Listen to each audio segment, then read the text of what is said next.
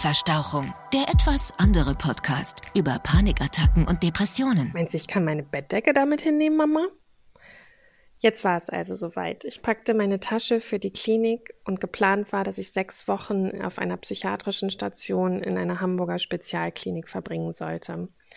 Ich kann euch nicht annähernd beschreiben, was in mir los war. Auf der einen Seite war ich einfach komplett fertig. Das heißt, dass diese Depressionen, die Panikattacken mich nur noch in Besitz hatten, wie so ein Monster, das über mich hergefallen war. Ich hatte trotzdem wahnsinnige Angst auch vor dieser Klinik. Ich wusste überhaupt nicht, was auf mich zukommt. Das war in all der Zeit, in der ich äh, mit Depressionen und Panikattacken schon zu tun gehabt hatte, immer so ein Randthema gewesen. Klar, bei der Therapie oder auch mal ähm, im Bekanntenkreis kam dieses Thema Klinik auf. Trotzdem war das für mich ein, ja, eine unvorstellbare Sache, weil ich immer gedacht habe, nein, ich gehe nicht in die Klinik. Ich weiß gar nicht, wie ich dann Nacht alleine verbringen soll. Das, das funktioniert nicht. Es war aber so weit, dass es einfach keinen anderen Weg gab. Es, es ging nicht mehr ein noch aus. Ich war, hatte mich selber wirklich in eine komplette Einbahnstraße manövriert und wusste, wenn ich nicht jetzt zurückgehe und einen anderen Weg einschlage, dann werde ich einfach mit 100 Sachen gegen eine Mauer knallen am Ende dieser Einbahnstraße. Ja, meine Mama fuhr mich dann dahin. Es war eine ganz bedrückende Stimmung, weil auf der einen Seite, wie gesagt, hatte ich einfach so eine wahnsinnige Angst, was auf mich zukommt. Auf der anderen Seite hatte ich meine Mama auch noch nie so gesehen, so voller Sorge, voller, oh Gott, ich gebe jetzt mein Kind da ab. Weil vorher hatte sie mich quasi noch so ein bisschen beschützen können und war natürlich auch immer sehr, sehr eng an mir dran. Und ähm, sie war sehr tough und wir beide waren, glaube ich, sehr tapfer. Wir machten da irgendwie noch unsere Späße auf dem Weg dahin. Ich werde diesen Tag nie vergessen. Es war ein unglaublich grauer Tag, ähm, voller Hagelstürme. Und ähm, ja, genauso fühlte ich mich innerlich. Es war alles ähm, sehr, sehr dunkel in mir drin. Ich, ich sage immer, da war Karate in meinem Kopf. Diese Gedanken überschlugen sich und machten Haken mit den Händen und kickten mit den Beinen. Und eigentlich wehrte ich mich auch ein bisschen dagegen, wusste aber, wie gesagt, dass es eigentlich meine letzte Rettung wäre. Dann sind wir angekommen in der Klinik. Ich habe mein Zimmer bezogen und bin ja, eigentlich bin ich da so ein bisschen in ein noch tieferes Loch als sonst gefallen. Ich, der Klinikalltag oder so wie ich ihn erlebt habe, es ist immer nur meine Meinung und ich weiß, dass es auch ganz, ganz tolle Kliniken gibt, mh, mm, war für mich wirklich hart. Also du kommst da an und dann ähm, wird erstmal, werden alle Formalitäten mit dir geklärt, was schon sehr krass ist. Es gibt auch ähm, zum Beispiel eine Finanzberatung, weil es wirklich Leute gibt, die durch diese Krankheit in ein finanzielles Desaster geraten. Ähm, es wird genau geschaut, gibt es, ähm, welche Medikamente bekommst du. Ähm, in der Klinik ist es natürlich so, weil es auch sehr viele Suizidfälle gibt, ähm, ja, dass alles sozusagen weggesperrt wird, womit du dir dein Leben nehmen könntest. Ich kam dann mit einem Mädel auf ein Zimmer, die mich die, wo ich versucht habe, einfach ja irgendwie nett zu sein, dass man sich unterhält, die mich aber völlig geflasht hat, weil sie mir ihre Geschichte erzählte. Ähm, da war noch viel, viel mehr los als bei mir selbst und ich immer mehr so ein bedrückendes Gefühl bekam und immer mehr dachte, oh Gott, oh Gott, hier kriege ich gar keine Luft. Ich bin dann immer wieder raus, als ich alleine war und meine Tasche ausgepackt hatte. Meine Mama war dann gefahren. Oh, es war so schwer, als sie gefahren ist, so, so schwer, so viele Tränen. Und ähm, dann habe ich mit dem Pfleger gesprochen und ihm dann auch nochmal gesagt, mir geht's so schlecht, mir geht's so schlecht. Und er sagte immer nur wieder zu mir, ja, machen Sie sich ein Hörbuch an, laden Sie sich doch ein Hörbuch runter und hier haben Sie einen Tee und, und ich habe immer nur gedacht, oh Gott, oh Gott, ein Tee? Was soll ich denn mit einem Tee? Naja, und dann gab es erste Gespräche mit einer Therapeutin und auch mit einer Psychiaterin und mir wurde sozusagen so ein Stundenplan vorgesetzt, wie die erste Woche für mich ausschauen sollte. Und da dachte ich schon, da gab es schon so einen Funken, ähm, in meinem rationalen Verstand noch, wo ich gedacht habe, hm, bin ich hier wirklich so gut aufgehoben? Na, schauen wir mal. Und dann war die erste Nacht, war natürlich ein völliges Desaster. Meine Zimmernachbarin war die komplette Nacht wach und ähm, ja, hat mir eigentlich irgendwie nur eine Kassette ins Ohr gedrückt und mir ein Kotelett gelabert über ihre Geschichte, was mich total gegruselt hat. Und am nächsten Morgen haben wir dann eine Gruppentherapie gehabt wo ich dann eigentlich mit allen Leuten meiner Gruppe das erste Mal zusammensaß und habe schon gedacht, wow, wow. Also wenn ich angenommen habe für mich persönlich, dass es mir schon sehr schlecht geht, dann wollte ich in dieser Gruppentherapie das alles nur zurücknehmen und revidieren und habe gedacht, okay, okay, okay, okay, das Leben kann ein richtig ficken. Entschuldigung, wenn ich das so sage, aber es war so krass dazwischen zu sitzen und und, und diese Leere und dieses, diese Atmosphäre und wenn jeder so ein bisschen über sich erzählt hat, wie es ihm gerade geht und was das Tagesziel ist und so weiter, oh Gott, das hat mich so umgehauen und eigentlich noch viel, viel mehr runtergezogen. Und nach dieser Gruppentherapie gab es nochmal für mich eine Einzelsitzung zusammen mit der ähm, Therapeutin und der Psychiaterin. Und dann haben wir nochmal über meinen individuellen Fall gesprochen. Und sie haben sich dann dafür entschieden, beziehungsweise wir zusammen, ähm, dass es vielleicht doch mehr Sinn macht, nicht in dieser Klinik zu bleiben. Und vor allen Dingen ähm, wurde ich dann ganz konkret gefragt, ob es die Möglichkeit gibt, dass ich mich ähm, zu Hause erholen kann, dass ich mir wirklich eine Auszeit nehme vom Job ähm, und so ein paar Sachen befolge. Äh, und wenn das möglich wäre, nicht unbedingt in der Klinik zu bleiben, weil sie auch gesehen haben, äh, wie sehr ich darunter litt, schon in dieser kurzen Zeit und wie sehr es mich belastet hat, einfach mit diesen anderen ähm, Schicksalen, man kann es nicht anders nennen, konfrontiert zu sein. Das haben wir dann, ja, ganz vorsichtig und eigentlich sehr, sehr ausführlich und auch wirklich, wirklich toll. Also ich muss sagen, die beiden Damen, die ich da getroffen habe, die haben, von denen habe ich mich sehr gut betreut gefühlt, mh, mm, zusammen entschieden.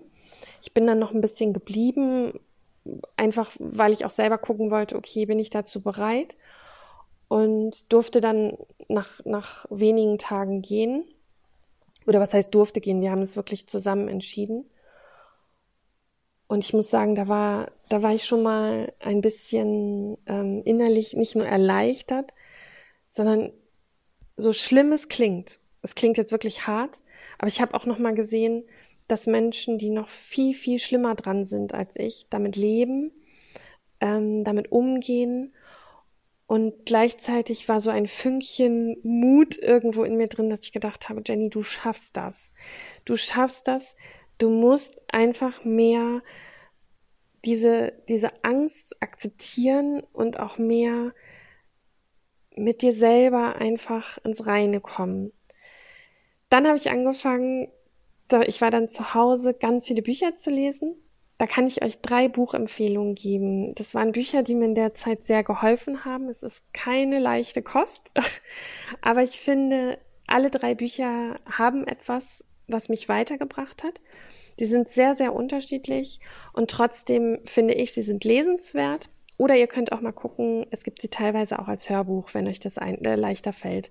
Das erste Buch, was ich gelesen habe, oder ich habe sehr, sehr viele Bücher gelesen, aber was ich euch empfehlen möchte, ist das Buch ähm, Das Monster, die Hoffnung und ich, wie ich meine Depressionen besiegte von Sally Brampton. Die Geschichte ist anfangs ziemlich hart und auch das war ein Buch, was ich mehrmals weggelegt habe, weil ich dachte, puh, da muss ich erstmal irgendwie drauf klarkommen, ähm, es aber immer wieder in die Hand genommen habe und weitergelesen habe. Und ich fand es toll beschrieben, habe mich fast auf jeder Seite wiedergefunden und kann es euch wirklich ähm, empfehlen. Das zweite Buch ist meine absolute Herzensempfehlung. Es heißt Panikattacken und andere Angststörungen loswerden von Klaus Bernhard ein für mich ganz toller Psychologe, ähm, weil er innovativ arbeitet, weil er nicht an den konservativen ähm, ja, Therapiemethoden festhält, sondern aus einer ähm, eigenen Erfahrungsgeschichte heraus ganz neue Konzepte entwickelt hat, die ich sehr sinnvoll finde, ähm, sie auch selber ausprobiert habe und vieles, was er in seinem Buch beschreibt, wirklich für mich annehmen konnte, auch umsetzen konnte. Und er geht ähm, ganz stark in die Methodik hinein, wie ich auch im Alltag Panik besiegen kann. Also ich fand es toll und kann es euch wirklich empfehlen. Das dritte Buch ähm, ist sehr speziell teilweise ein bisschen medizinisch, aber auch das hat mir sehr geholfen, um überhaupt zu verstehen, welche Gefühle dahinter stecken und was ähm, nicht nur diese Angst und Depressionen mit uns machen, sondern generell, was Emotionen eigentlich auslösen. Das äh, Buch ist von David Savant, einem französischen Psychiater, und heißt Die neue Medizin der Emotionen. Also absolute Buchempfehlung, wenn ihr mit diesen Themen zu tun habt oder auch im Angehörigenkreis ähm, oder Freundeskreis, ähm, dann kann ich diese Bücher wirklich empfehlen. Ganz kurz noch, bevor ich die erste Folge eingesprochen habe meines Podcasts, ähm, war ich wirklich unsicher. Ich habe gedacht, mm, das ist so ein privates Thema und es kommen natürlich auch ganz, ganz viele Dinge hier auf den Tisch in diesem Podcast, ähm, ja, die so ganz anders sind als meine Personen, die vielleicht viele auch über Instagram kennen oder damals über Facebook oder über meine Seiten, äh, meine Kolumne und meine Do-it-yourself-Seiten, beziehungsweise meine Texte in Zeitschriften. Und das war für mich so immer ein Hindernis oder ein, ein großer Faktor zu sagen, oh, soll ich das wirklich machen? Es gibt ja auch ein Buch, was ich geschrieben habe, was unveröffentlicht in meiner Schreibtischschublade liegt, weil ich mich einfach nie getraut habe. Und jetzt sehe ich inzwischen, wie gut diese Entscheidung war, dass ich das gemacht habe. Und ich freue mich so wahnsinnig über euer Feedback, über eure Nachrichten, eure E-Mails und ich sehe, wie viele betroffen sind, aber wie vielen ich auch Mut machen kann. Und, und eure Worte berühren mich so tief und wir sind so unglaublich viele, ja, so, so viele die davon betroffen sind. Und vielleicht sollte uns dieser Gedanke auch helfen. Guck mal, wenn ihr da rausgeht und zum Beispiel Angst habt, dass ihr eine Panikattacke bekommt, dann zählt mal kurz ab und sagt euch, okay, jeder Fünfte hier, sei es äh, in der Stadt, wenn ihr unterwegs seid, im Supermarkt oder allein nur auf der Straße, ist auch betroffen. Und die kennen das oder wir kennen das und fühlt euch damit nicht so alleine und so isoliert und so einsam. Das müsst ihr nicht sein. Wir sind wirklich so, so viele und wir schaffen das. Ich bin noch überzeugter als zu Beginn, wenn ich diese Worte ausgesprochen habe, dass wir das wirklich schaffen. Wir schaffen das zusammen, obwohl wir glauben, wie gesagt, wir sind damit so alleine. Wichtig ist vielleicht auch zu verstehen, weil mich natürlich ganz viele Nachrichten erreicht haben, die immer gesagt haben, kannst du noch schneller bitte zu dem Punkt kommen, wie du es geschafft hast. Ich weiß, dass man so danach lächzt, dass man irgendeine Generalmedizin findet oder ich den Satz sage, ähm, der euch auch aus dieser Spirale rausbringt. Das ist natürlich sehr, sehr schwer, sehr, sehr dünnes Eis, weil es ja eben, wie gesagt, meine individuelle Geschichte ist. Trotzdem finde ich, dass, ähm, dass manche Dinge wichtig sind und vielleicht für euch auch hilfreich sein können. Hm, wisst ihr, was mir mal geholfen hat? Eine Sitzung. ähm, wie hangel ich mich denn da jetzt ran? Ähm, ich versuche mal sozusagen, das, das Pferd von hinten aufzuzäumen. Mir hat meine Sitzung sehr, sehr gut getan, vor der ich anfangs sehr wenig Respekt hatte. und zwar hat mein behandelnder Arzt, mein Hausarzt, ähm, mir seine Frau empfohlen, die so, ja, Reisen in sich selbst ähm, macht oder anbietet und auch Hypnose und so weiter. Und ich habe gedacht, oh, ja, genau. Jetzt machen wir auch noch so einen Shishi-Kram. Aber gut, ich habe gedacht, okay, aus dieser Nummer kommst du auch nicht wirklich raus, weil es eben mein Hausarzt war und den mochte ich oder mag ich sehr, sehr gerne und habe gesagt, ja, ich kann mir das mal angucken und habe schon gedacht, wie soll mich denn überhaupt jemand in Hypnose versetzen? Das funktioniert gar nicht, weil sobald jemand da vor mir sitzt und sagt, ihre Augen werden ganz müde, denke ich, ja, ja, und gleich muss ich noch Blumenkohl und Fisch einkaufen. Aber ich bin trotzdem hingegangen. Man will ja auch nichts unversucht lassen. Und war schon von dieser Dame positiv überrascht, von ihrer ganzen Art, wie ruhig sie war, wie sie mit mir geredet hat und mm, was sie mir auch so über Ängste und Depressionen erzählt hat. Also da fiel schon so mein erstes Vorurteilssteinchen aus der Kette raus. Und dann hat sie gesagt, okay, ich mache hier gar nicht klassische Hypnose oder sowas, ähm, sondern ich möchte einfach, dass sie mir zuhören ich stelle Ihnen ein paar Fragen. Ich werde Sie so ein bisschen auf einer Art inneren Reise begleiten. Schon da schweiften meine Gedanken wieder ab. Und ich dachte, hm, okay. Aber gut, ich wollte mich dann irgendwie auch drauf einlassen. Hatte gleichzeitig aber ein bisschen Schiss, dass mir auch die Sachen nochmal passieren wie damals beim autogenen Training. Das war dann überhaupt nicht so. Aber was krass war, war, dass diese Frau mich wirklich auf eine Reise geschickt hat. Und sie hat mich dann auch gefragt, wenn diese Angst in meinem Bauch sitzt, ob sie ein Gesicht hat. Und noch bei der Frage dachte ich, was, was ist das für eine komische Frage? Was soll die denn für ein Gesicht haben? Und auf einmal glitt ich aber immer weiter sozusagen in mich rein, fand es auch ein bisschen spooky, merkte aber, es ist okay, weil sie bei mir ist und es begleitet. Und dann hatte die Angst ein Gesicht. Und ich war so schockiert und ich habe die Augen aufgerissen und ich habe nur geweint, geweint, geweint. Da war ein Gesicht. Und das klingt jetzt gruselig. Es ist gar nicht gruselig und es ist auch nichts, ähm, es war keine schlimme Person oder so, aber ich wusste, was auch zu diesen Ängsten geführt hat. Es war ähm, das Gesicht meines ersten Freundes, von dem, mit dem ich sehr, sehr lange zusammen war und von dem die Trennung ziemlich krass war, weil wir auch eine ziemlich krasse Geschichte hatten. Es ging damals auch um Krankheiten und so weiter, aber ein ganz anderer Bereich. Und damals mit diesem ersten Freund bin ich, ähm, wie ich finde, in sehr jungen Jahren, mit 19 Jahren, das erste Mal mit dem Tod konfrontiert worden dieser Freund, mit dem ich damals schon vier Jahre zusammen war, hatte Krebs, sehr schlimmen Krebs. Und es war eine Zeit, ähm, ich habe ihn sehr eng, äh, eng natürlich begleitet in dieser Zeit, die voller Unsicherheiten war, teilweise voller Todesangst, Verlustängste. Ich habe ihn wirklich sehr geliebt. Und es war auch nicht so eine Jugendflirterei oder so, sondern wir waren wirklich ähm, ja sehr eng zusammen.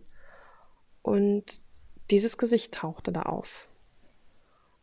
Und das hat mich schon extrem beschäftigt. Ähm, zudem habe ich gemerkt, auf dieser Reise, ich habe mich dann weiter fallen lassen, obwohl ich schon völlig fertig war, sehr viel geweint habe in diesem Termin, mm, dass ich gemerkt habe, dass aus dieser Zeit und auch sicherlich durch ähm, familiäre Prägungen durch eigene Verhaltensstrukturen, durch meinen selbst auferlegten Perfektionismus und vielen, vielen anderen Details, die aber so meinen Lebensweg sehr, sehr krass wie ein, ein Teppich, auf dem ich lief, begleiteten, dass sie mich unheimlich wütend machten.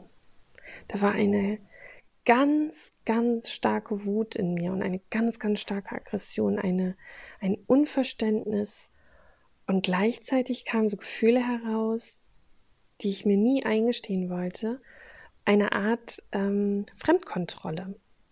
Ich fühlte mich kontrolliert von Chefs, die zum Beispiel zwei Tage vor meinem Jahresurlaub, der komplett gebucht, geplant, organisiert war, gesagt haben, ah, sorry, Sie müssen den leider, leider äh, verschieben und absagen. Wir haben nochmal ein großes Projekt reinbekommen, das geht nicht. Ist doch okay, ne?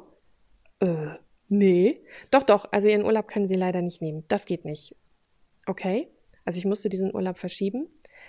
Oder Trennung. Trennung von meinen Ex-Freunden. Wenn, zweimal habe ich sogar erlebt aus heiterem Himmel und einmal durch einen Betrug, ähm, wenn du so für verendete Tatsachen gestellt wirst. Ja, ich glaube, es ist besser, wenn wir uns trennen und ich kann das nicht mehr. Und es ist ja nicht deine eigene Entscheidung, sondern du wirst mit einer Entscheidung konfrontiert, die du zu tragen hast. Und du bist für deine Gefühle in dem Moment ver äh, verantwortlich, kannst ihn aber natürlich nicht steuern. Du musst zusehen, dass du dich entliebst.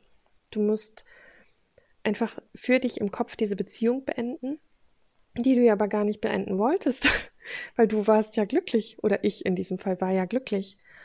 Und diese Fremdbestimmungen haben mir sehr, sehr zu schaffen gemacht. Hm, ich glaube, das ist auch ein ganz großer Punkt meiner Panikattacken gewesen oder teilweise von der Platzangst jetzt noch, dieser Kontrollverlust. Ich will jetzt aber sofort aus diesem Zug aussteigen und nicht erst im nächsten Bahnhof. Jetzt sofort. Und der, der Zugführer hat mir nicht zu sagen, wann ich aussteigen darf. Ich will jetzt raus. Und vielleicht ist es auch für euch hilfreich, euch mal zu überlegen, welche Situationen oder welche Menschen diese Kontrolle auf euch ausgeübt haben, in der Vergangenheit oder vielleicht auch jetzt noch, und vor wem ihr flieht oder vor welchen Situationen ihr flieht, wenn ihr zum Beispiel sagt, dass ihr diese Enge nicht ertragen könnt, dass ihr im Theater, im Fußballstadion, im Kino nur am Gang direkt an der Tür sitzen könnt. Was steckt eigentlich wirklich dahinter? Und im Zuge dessen habe ich auch gelernt, immer wieder kleine Mutausbrüche zu haben. Ich liebe das Wort Mutausbruch. Aber wisst ihr, was für mich die größte Art von Mut gewesen ist oder beziehungsweise heute noch für mich die größte Bedeutung von Mut hat? Vertrauen.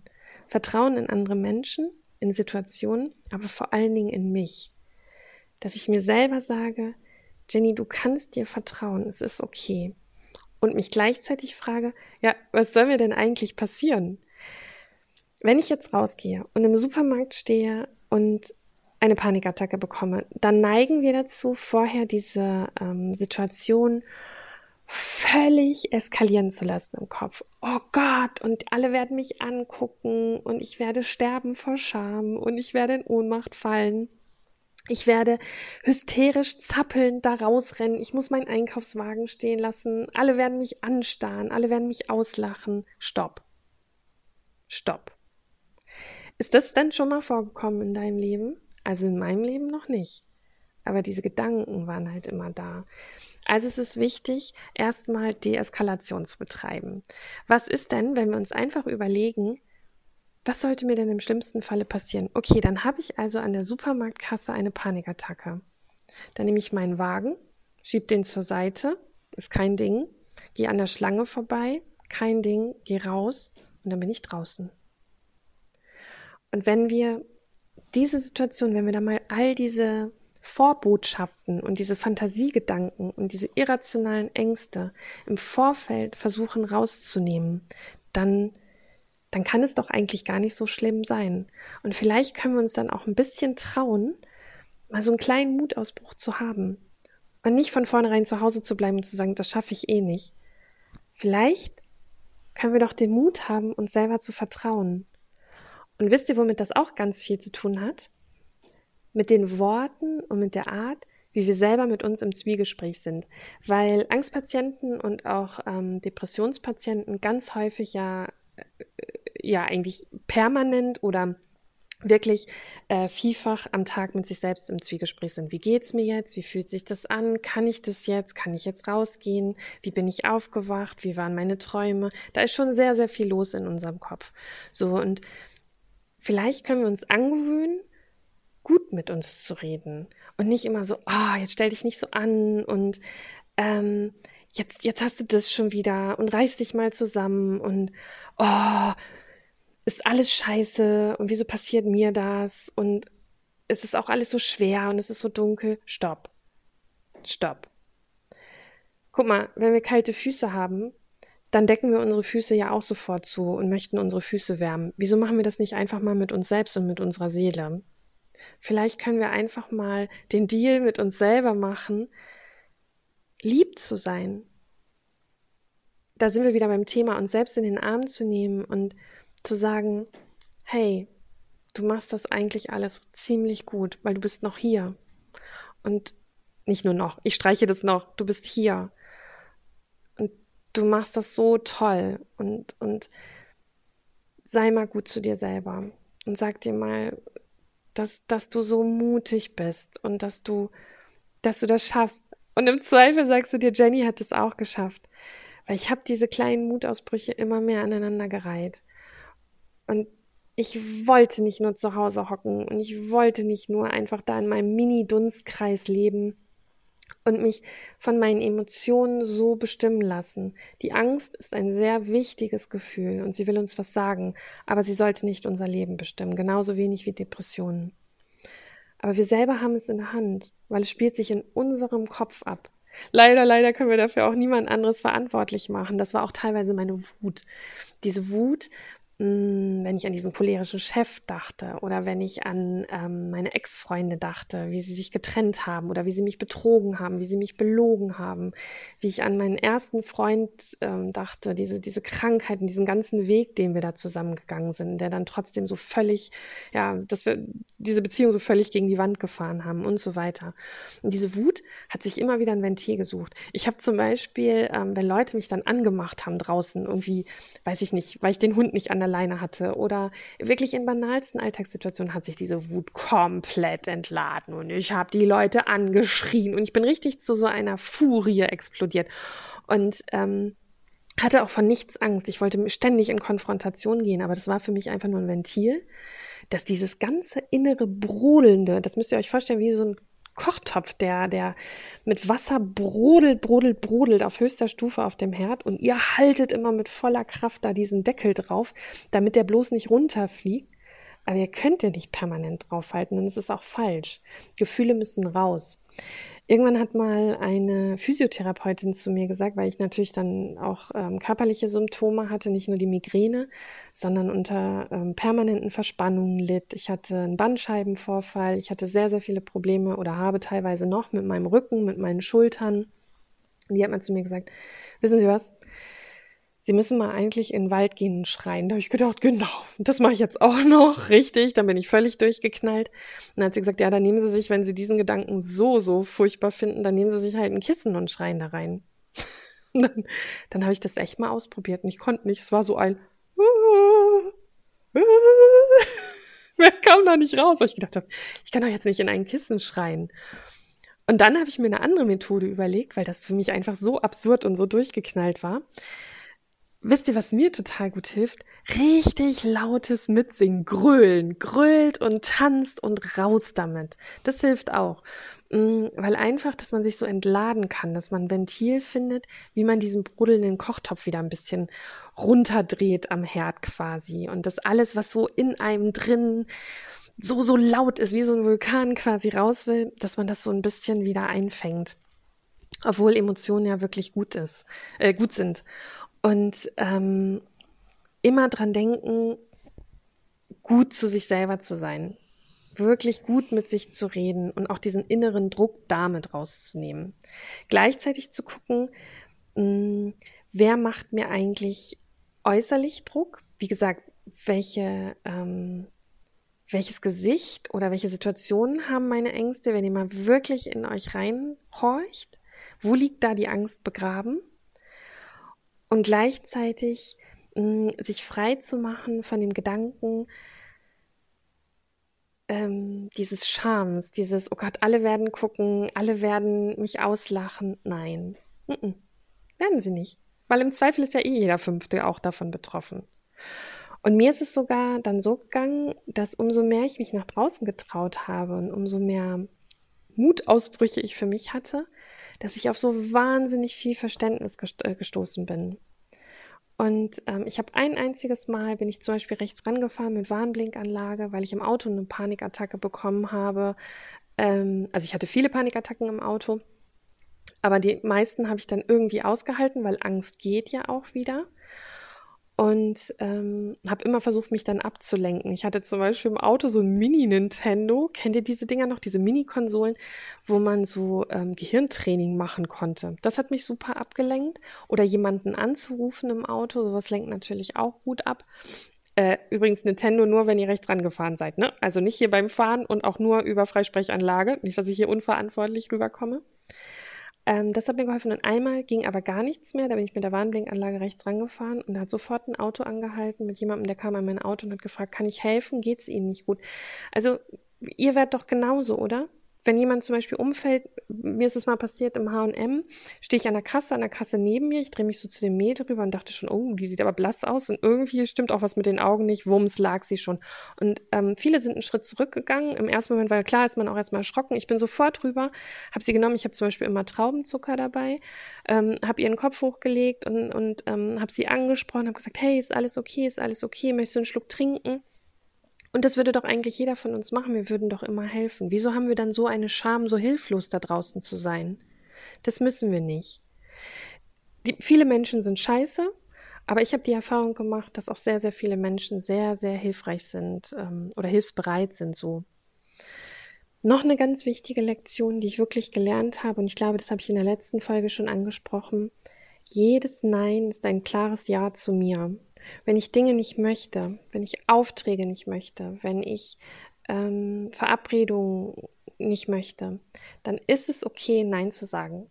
Ich muss nicht immer Ja sagen mit dem Hintergedanken, wer, was sollen die Leute denn von mir denken? Ja, scheiß drauf. Scheiß drauf. Ich muss mich jetzt um mich kümmern. So egoistisch das klingt, aber ich habe diese Erkrankungen es ist eine Krankheit und deswegen muss ich einfach schauen, dass ich gesund werde. Und noch ein wichtiger Punkt dazu, das habe ich irgendwann auch gelernt. Und das klingt jetzt vielleicht ein bisschen hart und entmutigend, aber es ist, es ist trotzdem ein Mutmacher. Vielleicht wird diese Angst und diese Depression, je nachdem, wie lange ihr auch schon betroffen seid, ich, wie gesagt, hatte 15 Jahre damit zu tun. Bei mir äh, wurden schon Stimmen laut, die sagten, das ist chronisch. Ähm, und vielleicht werden diese Ängste und, und dunklen Gedanken nie komplett verschwinden. Aber ich habe gelernt, damit umzugehen. Und es gibt Zeiten, in denen ich immer noch mal ein bisschen wanke, in denen ich merke, uh, da habe ich vielleicht jetzt nicht gut auf mich aufgepasst oder es gab Situationen wie zum Beispiel unser Umzug jetzt nach Leipzig, die sind einfach wieder neu, es ist ungewiss, es ist, ähm, es fühlt sich alles neu an, raus aus der gewohnten Umgebung, ähm, weg von diesem, ja, heimeligen Zuhause und dann darf das auch sein. Und dann ist das vielleicht zwei, dreimal so, aber es wirft dich nie wieder zurück. Versprochen, darauf gebe ich dir mein Ehrenwort. Sondern es ist einfach nur unser Kopf und unsere Seele, die sagen möchte, mm, jetzt ein bisschen vorsichtig sein. Ähm, es ist eine ganz neue Situation. Es ist alles quasi nochmal wieder auf Null, aber wir schaffen das. Und ich sage mir so häufig innerlich, wir schaffen das. Wir, mein kleines Kind, das in mir wohnt und ich. Und ähm, dazu, scheiße, ich habe noch einen Buchtipp vergessen. Ähm, wartet, das äh, suche ich euch nochmal schnell raus, wo ich das gerade vom inneren Kind sa sage innere Kind, Moment, während ich das nämlich spreche, sitze ich vor meinem Rechner. Das Kind in dir muss Heimat finden. Ein ganz wichtiges Buch, sorry, das habe ich vergessen. Ähm, das kann ich euch wirklich empfehlen, weil das ähm, auch nochmal, ja, um diese Beziehung zu diesem inneren Kind geht. Das ist von Stefanie Stahl. Das kann ich euch vor allen Dingen auch als Hörbuch empfehlen, weil die Leserin das ganz, ganz toll spricht. Also die Vorleserin. Und ähm, genau, das ist auch nochmal wichtig. Und dieses innere Kind und ich, wir zwei, wir schaffen das, weil wir immer wieder Mutausbrüche haben. Und heute, genau heute, wo ich diesen Podcast einspreche, mache ich etwas, was ich bestimmt 15 Jahre nicht gemacht habe und was mich sicherlich auch wieder ein Fünkchen Mut kostet, aber ich möchte es ausprobieren. Heute gehe ich ins Fußballstadion und wir haben Karten, die nicht am Rand sind, wir werden mittendrin sitzen. Ich werde mit diesem Pulk dahin gehen und ich weiß, ich werde es schaffen. Ich werde es schaffen. Wie gesagt, ich habe es ewig nicht gemacht. Es, es braucht Mut, aber es wird klappen. Und genau so gebe ich euch das mit, was eure nächste, was euer nächsten Mutausbruch betrifft. Du schaffst das.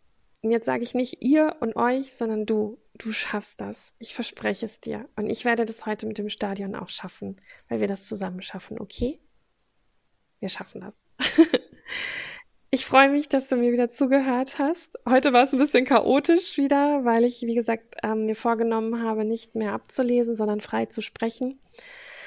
Aber vielleicht macht es das Ganze auch noch authentischer. A, dass es mit meiner Stimme hört, meine eigene Geschichte. Und B, dass ich eben nicht stumpf ablese, sondern äh, Gedanken auch immer wieder kreuz und quer kommen dürfen. Weil so ist einfach auch die Erkrankung. Es ist immer ein bisschen chaotisch, aber wir finden aus diesem Chaos zusammen raus.